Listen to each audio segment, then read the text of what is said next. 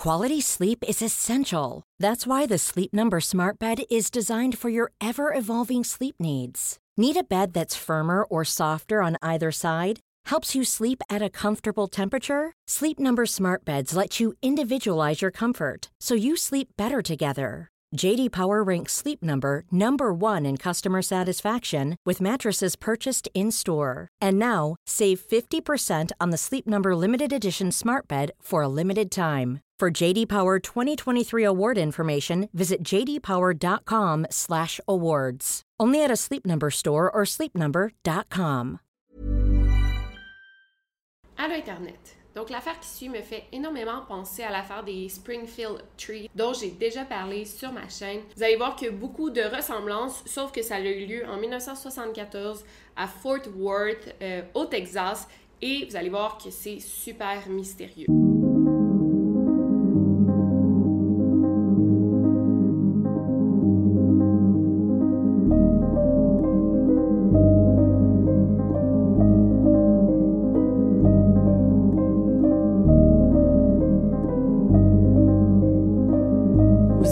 Podcast Over and Out. Donc, avant d'entrer dans le vif du sujet, je vais vous présenter les trois victimes. Donc, nous avons Mary Rachel Trilka, Lisa Renee Wilson et Julia Ann Mosley, ses trois amies. Alors, nous avons la plus âgée du groupe, Mary Rachel, qu'on appelle communément Rachel. Elle a 17 ans. Euh, Rachel est encore à l'école secondaire au high school. Elle est mariée à Tommy Trilka depuis environ 6 mois. Elle est assez jeune pour être mariée à l'âge de 17 ans, mais c'était dans les années 70, donc euh, les mœurs étaient assez différentes à cette époque. Ensuite, on a Lisa Renee Wilson, qu'on appelle juste euh, Renee. Elle a 14 ans. C'est l'amie de Rachel. En fait, toute leur vie, les deux familles, la famille de Rachel et de Renee, allaient camper ensemble, allaient faire du camping. Donc, c'est des amis d'enfance qui ont grandi ensemble toute leur vie. Renee est en couple avec un jeune homme nommé Terry de 15 ans. Euh, c'est son voisin et son petit ami. Et il venait tout juste de lui donner une promise ring, une bague de promesse. Ils font beaucoup ça aux États-Unis. C'est genre, je te promets que je vais te marier plus tard. C'est comme une bague de fiançailles, mais pour des adolescents. Genre. Finalement, il y a la petite Julianne Mosley qui a juste 9 ans. Euh, c'est la petite sœur de Terry, le petit ami de Renee. Et euh, c'est aussi euh, la voisine euh, de Renee. Donc le matin du 23 décembre, il y a Rachel qui est allée chercher Renee chez elle. Rachel conduisait la voiture de son mari. Elle n'avait pas de voiture à elle, donc elle a pris celle de son mari sans problème. Et les filles avaient prévu aller au centre commercial pour faire les courses de dernière minute pour Noël. Donc la petite sœur de Terry, la voisine d'en face, Julianne, a supplié les filles de se joindre à elle. Genre, est-ce que vous pouvez m'amener avec vous, passer la journée? Puis évidemment, à cet âge-là, à 9 ans, tu t'aimes ça être avec des plus grandes. Donc, euh, Renee a dit oui, pas de problème, mais va juste demander à ta mère avant. Donc, la mère de Julian a accepté, mais elle a donné une seule condition de revenir pour 18 heures euh, maximum. Ce qui était parfait parce que Renee, elle avait un, un souper euh, de Noël et elle voulait être de retour pour 16 heures pour avoir le temps de se préparer avant le souper. Donc, les trois filles sont finalement parties vers le centre commercial un peu avant midi. Les filles ont commencé par s'arrêter au surplus de l'armée parce que Renee avait fait mettre un, truc de côté. Je pense que c'était une paire de jeans. Donc, elle allait chercher euh, sa paire de jeans. Et ensuite, les trois filles se sont rendues au centre d'achat Seminary South Shopping Center au sud de Fort Worth, euh, qui est situé à moins de 10 minutes de la maison de Renee. C'est un assez gros centre commercial. Il y avait un JCPenney, Dillard's, il y avait un centre de bingo, euh, des bureaux, un salon de quai et plusieurs autres magasins. Donc c'est là que les filles ont décidé de faire leurs courses parce qu'il y avait beaucoup de magasins. C'était comme le gros centre d'achat euh, de la ville. Rendu à 16 heures, les filles n'étaient toujours pas rentrées. Pourtant, Renée, elle avait dit qu'elle voulait être rentrée chez elle pour 16 heures. Très vite, leurs proches ont commencé à s'inquiéter. Quand la nuit a tombé définitivement, on s'est rendu compte qu'il y avait quelque chose qui clochait. Le père de René, accompagné de d'autres voisins, a décidé de se rendre au centre d'achat pour voir ce qui clochait, s'il s'était passé quelque chose. Et Terry, le petit ami de René, a décidé de rester à la maison euh, pour euh, rester près du téléphone au cas où il sonnerait. Dans le stationnement du centre d'achat, on a en effet retrouvé la voiture que Rachel conduisait, c'était la Oldsmobile de son mari Tommy. La voiture ne montrait aucun signe de perturbation, donc euh, de struggle si on veut, mais on peut croire que les filles ont eu le temps de retourner à leur voiture avant de disparaître parce qu'on a trouvé un cadeau de Noël sur le siège arrière. un seul. Je sais pas s'il était déjà là avant qu'elles aillent au centre d'achat, mais définitivement dans les articles que j'ai lus, on croit que les filles sont retournées à leur voiture. Avant que les magasins ne ferment, le père de René et d'autres voisins ont fait le tour du centre d'achat, genre magasin pour magasin, à la recherche des trois filles. Les filles n'y étaient pas, donc ils ont entendu la, fermeture des magasins pour euh, finalement appeler la police de Fort Worth, qui les ont référés au bureau des personnes disparues et la division des enfants pour que ça soit pris, euh, comme on dit au Québec, au PC, donc pour que ça soit pris au sérieux rapidement. Mais, petite surprise, euh, les policiers ont décidé de classer les trois filles disparues comme étant des fugueuses. Ça n'a aucun rapport pourquoi les trois jeunes filles iraient magasiner des cadeaux de Noël avant de disparaître, avant de fuguer les trois en même temps. Ça n'a pas de sens. Et encore là, il n'y a aucune preuve qui démontrerait que les trois filles voulaient fuguer. Mais ça arrive tellement souvent, ça me fâche. Dans toutes les histoires, c'est genre, ah, une fugue. Mais même si c'est une fugue, ça reste une fille de 9, 14 ans et 17 ans. Faut prendre ça au sérieux. Et là, le lendemain, Tommy a reçu une lettre par la poste qui semblait être euh, écrite par Rachel. Euh, ça disait, je vous le dis en anglais, donc I know I'm going to catch it, but we had to get away. We're going to Houston. See you in about a week. The car is in Sears Upper Lot. Love, Rachel. Donc, en gros, euh, les filles disaient qu'elles avaient senti le besoin de partir un peu, qu'elles iraient à Houston, euh, qui est une ville du Texas, et qu'elles reviendraient dans une semaine et que l'auto euh, de Tommy était dans le stationnement au deuxième étage de la sortie du magasin Sears. Des petits détails, la lettre était écrite au stylo, mais sur l'enveloppe, c'était écrit au crayon de bois et c'était adressé à Thomas A. Trickler, qui est son nom complet. Pourtant, c'est assez étrange parce que tout le monde l'appelait euh, Tommy, dont Rachel, donc pourquoi elle a réécrit son nom complet? Aussi, dans le coin de l'enveloppe, euh, c'était écrit Rachel, mais la personne s'était comme trompée. Elle avait écrit comme un autre E au lieu du L de Rachel. Et elle avait fait genre une barre dessus et elle avait écrit le L. Fait qu'elle s'était comme trompée dans, dans son propre prénom, si c'est vraiment Rachel qui l'a écrit. Encore là, ça c'est bizarre. Ça, c'est des petits détails qu'on a tout de suite remarqués sur l'enveloppe. L'enveloppe avait bien un cachet de la poste, mais il n'y avait pas le nom d'une ville, sinon juste un code postal. Mais c'était mal étampé. C'était des étampes, ça l'avait mal imprimé, l'étampe. Donc, ça pouvait venir de la ville de Eliasville, au Texas, et Weatherford, qui est aussi au Texas. Donc, la personne qui a écrit cette lettre l'a posté de une de ces deux villes-là. Malgré cette lettre qui laissait croire que les trois filles avaient comme décidé sur un coup de tête de s'enfuir à Houston. Mais personne n'y croyait, ça n'avait aucun sens. Tu sais, Noël s'en venait, premièrement, tu sais, pour une petite fille de 9 ans, jamais elle penserait euh, manquer Noël. Et aussi, tu sais, les filles seraient allées comment, elles n'avaient pas d'auto, elles n'avaient pas amené d'effets personnels avec elles. D'ailleurs, on n'était même pas sûr que c'était bel et bien Rachel qui avait écrit la lettre. Euh, il y a eu une comparaison d'écriture qui a été faite par le FBI, mais ils n'ont pas été capables de déterminer si la lettre avait bel et bien été écrite par Rachel mais pourtant la personne qui a écrit la lettre, c'est comme si c'était écrit par quelqu'un qui les connaissait ou qui connaissait Tommy. Tu sais, il savait où était la voiture et tout. C'était peut-être le kidnappeur, mais sinon ça serait qui? En tout cas, c'est vraiment euh, c'est vraiment mystérieux toute cette affaire. En 1975, les familles extrêmement frustrées du travail des policiers de Fort Worth euh, ont décidé d'engager un détective privé qui se nommait John Swain. Et lui a vraiment euh, aidé à faire euh, bouger les choses. En fait, il a donné énormément de conférences de presse pour que les gens soient choqués de l'attitude des policiers, de leur non-professionnalisme et pour faire avancer les choses pour que les policiers se bougent les fesses. Pardon mon expression. The girl, 17-year-old Rachel Trelisa, the former Mary Rachel Arnold, 14 year old Renee Wilson and 9 year old Julie Ann Mosley vanished December 23rd after telling their families they were going shopping. Their abandoned car was found that afternoon in a parking area of Seminary South Shopping Center. The next day, the only major lead in the case developed when a handwritten note was received stating the three had gone to Houston. Police weren't sure if the note had been written freely. It has since been sent to the FBI lab in Washington for analysis. Tuesday, a Justin man found some undergarments near a stream west of Justin, near Texas Highway 157. They were not there Christmas Day. But Renee Wilson's parents examined the clothing and determined it did not belong to the missing girls. Some of our friends called us this morning and asked me if we'd heard about it on the news, and I told them no. So then we called down here and they told us we could come look at them. What happened when you looked at the clothing? They're not Renee's. They're not Julie's, I know. How do you know that? Renee doesn't have anything like that, and they're bigger. And Renee didn't have anything that color of green, like the panties were.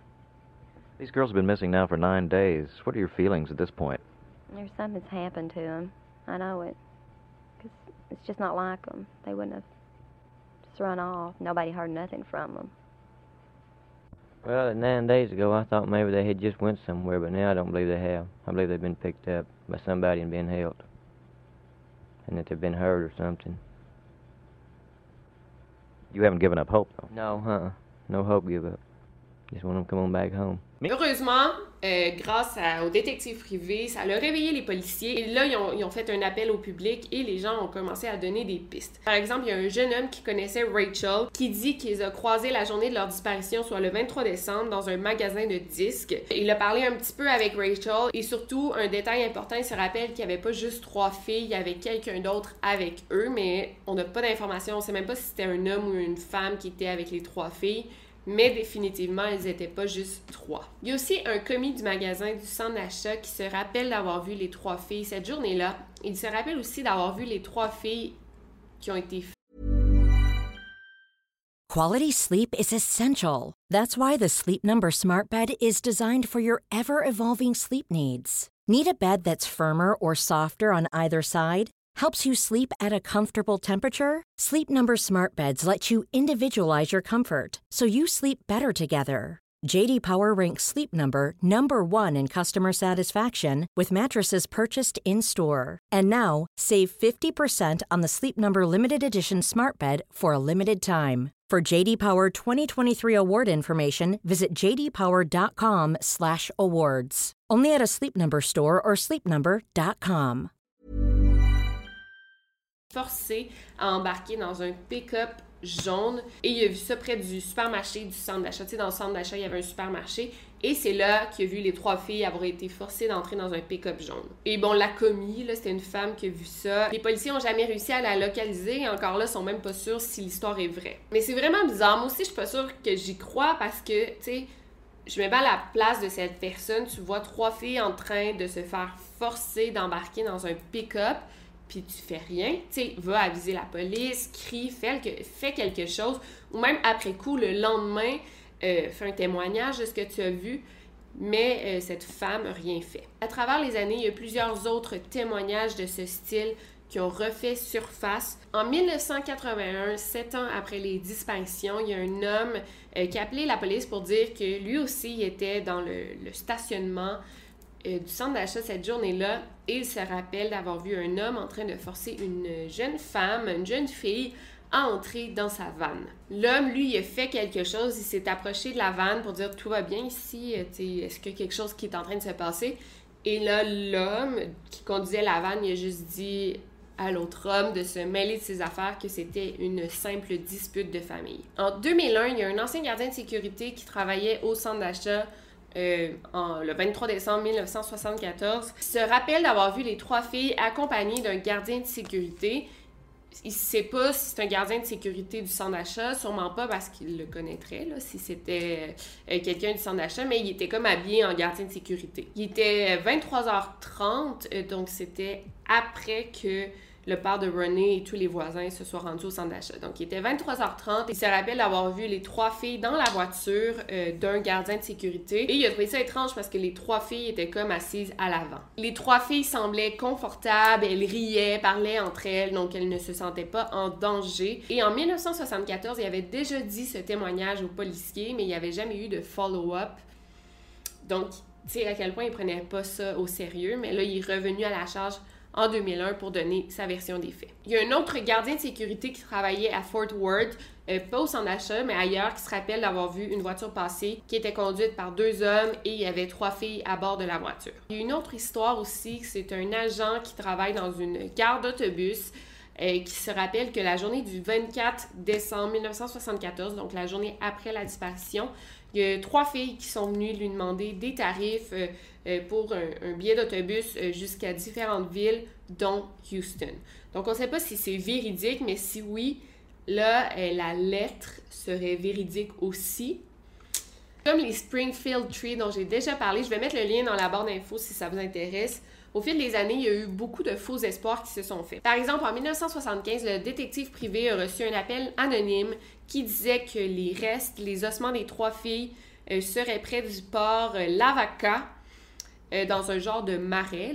Évidemment, il y a plus de 100 volontaires qui se sont rendus sur place pour faire les fouilles, mais ils n'ont rien trouvé. La même année, il y a le squelette d'une fille qui a été trouvée à San Antonio, au Texas, mais c'était aucune des trois filles. Et là, l'anecdote qui suit est vraiment folle. en 1976, il y a un employé qui travaillait dans une compagnie de pétrole de Houston qui a découvert des ossements humains euh, dans un marin sur le terrain euh, où il travaille. Sur le coup, on a trouvé des ossements, on n'a pas été capable de les identifier, mais là, quand en 1981, soit cinq ans plus tard, on a retrouvé d'autres ossements dans le même marais, c'est là qu'une grosse enquête, une grosse fouille a commencé. On a finalement pu identifier les ossements comme étant ceux de deux filles disparues. Malheureusement, c'était pas le trio de Fort Worth, mais ça appartenait à deux autres filles portées disparues au Texas, euh, Brooks Bracewell et Georgia Gear. En 1975, le détective Swaim a découvert qu'il y avait un homme de 28 ans qui faisait des appels anonymes obscènes euh, dans le coin de Fort Worth, donc un an après la disparition des trois filles. Et encore là, ça me rappelle énormément le Springfield Tree parce que même dans cette histoire, il y avait euh, un homme qui faisait des appels obscènes à caractère sexuel. Bref, euh, l'homme, on a découvert c'était qui et il travaillait dans un magasin de Fort Worth dans le centre d'achat. Et quelques jours avant Noël, Rachel était allée porter son curriculum vitae, son CV dans ce magasin en question. Fait que là, il y a comme un, lien, là. Et en fait, ce qu'il faisait, c'est qu'il gardait les informations des jeunes femmes qui allaient postuler pour le poste. Et là, il appelait ces jeunes femmes-là en faisant des appels obscènes à caractère sexuel. En tout, il aurait fait six victimes euh, de ces appels, de ces coups de téléphone. Et ça leur aurait fait vraiment un, suspect intéressant, mais malheureusement, il n'y avait rien à voir avec l'affaire. Le détective privé euh, Swaim est mort en 1979. Il s'est enlevé la vie et il avait comme laissé une lettre qu'il voulait que, à sa mort, tous ces documents qu'il avait accumulés au, fil des années, ces documents d'enquête, il voulait qu'ils soient détruits. Donc, on a dû perdre beaucoup, beaucoup d'informations assez cruciales. Suite à ça, les familles ont engagé un autre détective privé, un certain Dan James, qui a décidé d'aider les familles pro bono, donc gratuitement. Cette affaire l'a toujours, toujours intrigué, puis il voulait vraiment aider euh, avec ses recherches.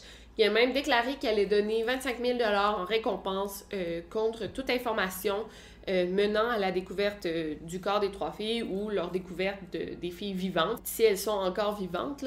et il a dit qu'elle allait le payer de sa propre poche, fait qu'il veut vraiment voir cette affaire se résoudre. Mais cette affaire est vraiment bizarre, tu sais, il y a quelque chose de louche qui s'est passé parce que, genre, le, détective Dan James, il a pris l'affaire, s'est emparé de l'enquête et ensuite, il a reçu plein d'appels anonymes qui le menaçaient de mort, qui lui disaient d'abandonner l'affaire, d'abandonner l'enquête.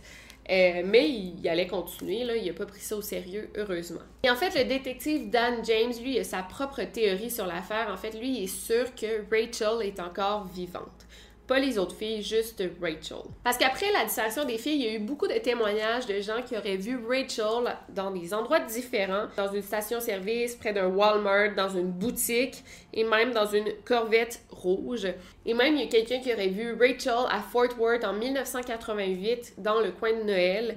Il pense que Rachel visite Fort Worth à chaque année et que c'est la seule qui a survécu euh, parmi les trois filles. C'est encore une enquête active, donc il veut pas trop en dire, mais apparemment qu'il a découvert des trucs qui pourraient prouver que Rachel est encore vivante. Je sais pas, on n'a aucune information, là, mais sûrement qu'il veut pas euh, révéler cette information justement pour pas nier à l'enquête. Il dit aussi que quelqu'un qui était proche des trois filles qui serait responsable euh, de leur disparition ce qui aurait beaucoup de sens parce que, tu sais, trois filles disparaissent en plein jour dans un centre d'achat. Je veux dire, c'est vraiment difficile de kidnapper trois filles en même temps. Surtout si c'est fait de force, les trois filles crieraient, il y aurait beaucoup de témoins. Fait que sûrement que quelqu'un qui connaissait du moins Rachel et Renée, la plus petite, on sait pas, qui connaissait du moins deux des trois filles, euh, puis qui aurait dit embarquez avec moi, je vais aller vous porter à tel endroit, je vais aller vous reconduire chez vous ça aurait plus de sens et ça viendrait appuyer tous les témoignages qu'on a eus avant par rapport au fait que les, trois filles auraient été vues dans une même voiture assises à l'avant. Ça aurait du sens, surtout si on les a vues, elles étaient confortables, elles riaient. Moi, je pense en effet qu'il y a quelqu'un qui sait quelque chose, mais qui parle pas. Il y a aussi Deborah, qui est la sœur de Rachel, qui longtemps, elle avait été dans la mire des policiers parce qu'apparemment qu'elle avait des gros problèmes de consommation à cette époque, en 1974, et elle a déjà avoué avoir fait des choses qu'elle regrette. Mais elle a fait euh, deux tests, euh, deux examens du polygraphe, euh, dont un qui était avec le FBI, et elle a comme été éliminée comme suspect. Oui, elle est louche, mais ça veut rien dire. Ça veut pas dire qu'elle a quelque chose à voir avec la disparition de sa sœur et des deux autres filles. La police a fait quelques preuves ADN et il espère résoudre l'enquête un jour. on, on sait jamais, avec l'avancée technologique, ça se peut vraiment qu'il y ait un débouché dans l'enquête. Euh, sûrement qu'ils ont fait des, tests ADN sur l'enveloppe retrouvée dans la voiture. Mais tu sais, des fois, tu as l'ADN, mais ça prend juste un match. Donc, il faut que le criminel se fasse arrêter pour qu'on trouve un match. Donc peut-être qu'il y avait un gardien de sécurité qui, en effet, y allait à l'école avec une des filles ou c'est un gars du coin, ils se connaissaient entre eux. Parce que là, on a trois témoignages semblables par rapport à un pick-up et un gardien de sécurité. Donc je pense que c'est la théorie la plus plausible. Mais malheureusement, je pense pas que les trois filles soient en vie, ni Rachel, ni Renee, ni Julianne. elles ont dû être assassinées, puis c'est juste une question de temps avant qu'on retrouve leur corps, si on les retrouve un jour. Ça, c'est ma théorie, mais tu who am pour dire une théorie. Mais euh, bon, c'est ce que je crois le plus euh, logique dans tout ça. Donc, si vous avez aimé cette histoire, laissez-moi un gros thumbs up. Euh, j'aime bien ces histoires de disparition qui ont beaucoup, beaucoup de détails, fait que je vais essayer d'en faire plus souvent. Et sinon, on se revoit très bientôt pour une nouvelle vidéo. C'était Victoria Charlton et n'oubliez pas de garder l'œil ouvert. Over and.